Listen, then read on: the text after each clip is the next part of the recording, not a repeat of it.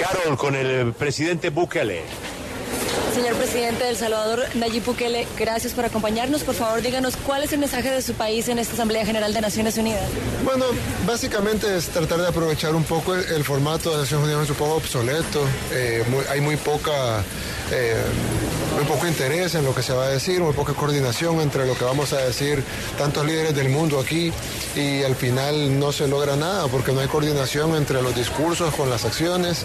Básicamente son 100, 150 líderes mundiales hablando de diferentes cosas, cada quien dando su punto de vista sin que haya ninguna coordinación y sin lograr algo algo sustancial para, para transformar la humanidad. Son al final personas que tienen poder real, que manejan trillones de dólares, bueno, billones en español, trillones en inglés, eh, recursos prácticamente ilimitados que se pudiera ocupar para resolver todos los problemas del mundo, pero no se hace porque al final de cuentas cada uno viene, como decimos en El Salvador, a jalar para su lado y al final no se logra nada. Sin embargo, pues nosotros hemos tratado de decirlo de diferentes maneras en las, en las asambleas pasadas. Obviamente nuestra voz es pequeña es difícil cambiar cómo, cómo funciona no solo la Asamblea General, sino las Naciones Unidas, pero esperando que con las nuevas generaciones en el futuro se pueda reformar no solo la UNGA, sino todas las Naciones Unidas para que de verdad trabajen para resolver los problemas del mundo. ¿Cómo estará su agenda acá, presidente? ¿Qué encuentros tendrá? ¿Perdón? Su agenda acá en Nueva York? ¿Qué encuentros tendrá? ¿Qué reuniones tendrá? Ah, bueno, son reuniones privadas y venir a la Asamblea General. No voy a tener reuniones bilaterales con presidentes en esta ocasión. No, creo que abona a lo mismo y es parte de, de, este show que realmente no, no, no abona mucho al mundo. A decir, bueno, ¿por qué va? Bueno, precisamente para poder decirlo, porque creo que eso es un montón de dinero que, que, que se tira a la basura y que no se logra nada concreto, que al final de cuentas decepciona a nuestras poblaciones, porque la gente dice, bueno, de hecho, estoy seguro que el 99% de la gente ni siquiera está viendo los discursos y es precisamente por eso, porque sienten que no va a cambiar nada de su vida, sino que simplemente es cada político dando su postura sobre temas eh, que cada quien quiere decir o aclarar o ganar eh, para su lado, pero al final de cuentas no van a transformar nada en el mundo. Necesitamos reformar la Asamblea General y reformar las Naciones Unidas para que de verdad trabajen por los problemas del mundo. Presidente, yo soy colombiana.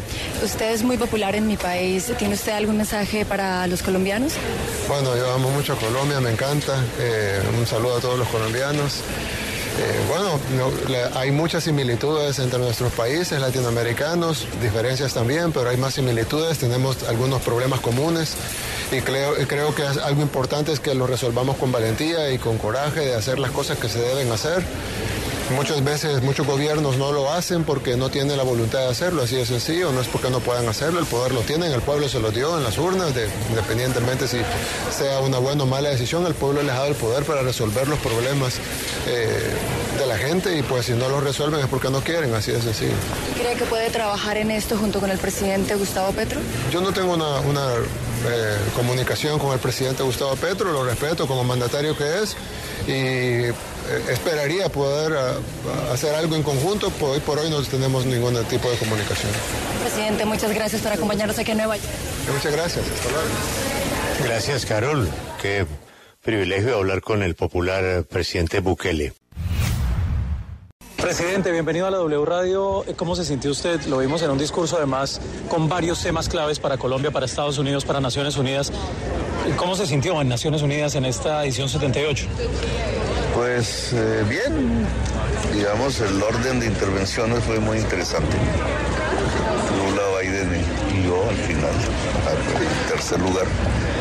Eh, creo que ahí se expresaron posiciones unificadas en los dos presidentes latinoamericanos que hablamos.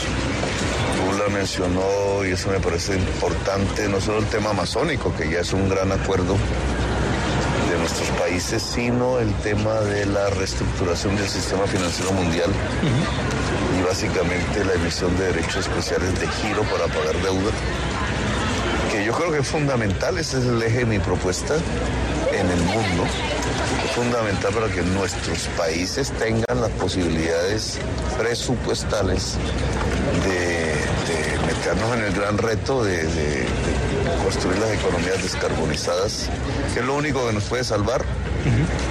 Si se hace la sumatoria de los gases de efecto invernadero.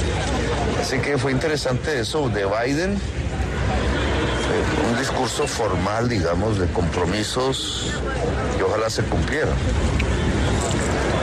Está en la distancia entre el discurso y la práctica. Y ahí donde yo veo el problema, no solamente en él, sino en todos, porque estos escenarios de Naciones Unidas cada vez se vuelven más una especie de puesta en escena artificial, digamos. No nos escuchamos, hablamos es para nuestras casas, en un sitio que deberíamos es usar para construir políticas para el mundo. Presidente, ayer John Kirby, asesor de seguridad del gobierno Biden, decía que él no tenía conocimiento sobre el muro en el Darién. Mm, no dijo que sí o no, simplemente dijo yo no tengo conocimiento del tema. ¿Qué piensa sobre eso? Que lo que está escrito textualmente no es lo que la prensa eh, colombiana dijo. Tapón del Darién se convirtió en un eje neurálgico del éxodo humano entre otras, mayoritariamente la población que por allí pasa es venezolana. Lo acabamos de confirmar con Panamá, que cuenta del otro lado, y nuestras propias cuentas. Hay varios, pero este es uno. Abro comillas, esto fue lo que yo dije. Nos han pedido desde aquí el poder político de este país que tapemos el tapón. Tapar el tapón como si eso fuera fácil, que construyamos una especie de muro para que no pase la gente hacia los Estados Unidos, una especie, no un muro físico. Una señal de la construcción de una serie de barreras que filtren la población que está pasando de tal manera que no llegue tanto a los Estados Unidos. Es la propuesta que hemos recibido de Estados Unidos. Forma figurada las palabras, pero ya es cosecha de ustedes. Pero lo que nos oponemos es precisamente a eso, a no mirar las causas reales de la migración hacia los Estados Unidos.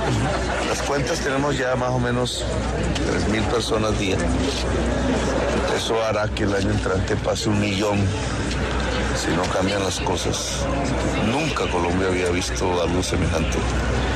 El, porcentaje de colombianos no es grande, es decir, no ha arrastrado a la población colombiana hacia Estados Unidos en una gran cuantía, sin embargo ya están muriendo niños colombianos, mujeres. Las proporciones en su mayor extensión son de Venezuela. La población venezolana que salió antes del COVID que se repartió entre los países, incluido nuestro, y que ahora quiere ir en masa hacia los Estados Unidos y está arrastrando poblaciones de otros países, de manera muy importante la ecuatoriana y la peruana. Y ya se configuró un éxodo que solo se detiene, y esa es nuestra propuesta, es mirando los países de origen y resolviendo los problemas que allí hay, que están expulsando población. Y el primer caso entonces resulta ser Venezuela. Y lo que está expulsando la población se llama bloqueo, es decir, política de bloqueo económico que se generó en Estados Unidos se convirtió en una especie de boomerang que golpea a los mismos Estados Unidos a partir de que salió la población de Venezuela en masa ante el empobrecimiento de ese país y se está yendo a los Estados Unidos. Por tanto, una primera solución del flujo migratorio por el tapón del Darién es desbloquear Venezuela. Acompáñenos en el canal de YouTube arroba Julio Sánchez Cristo Oficial.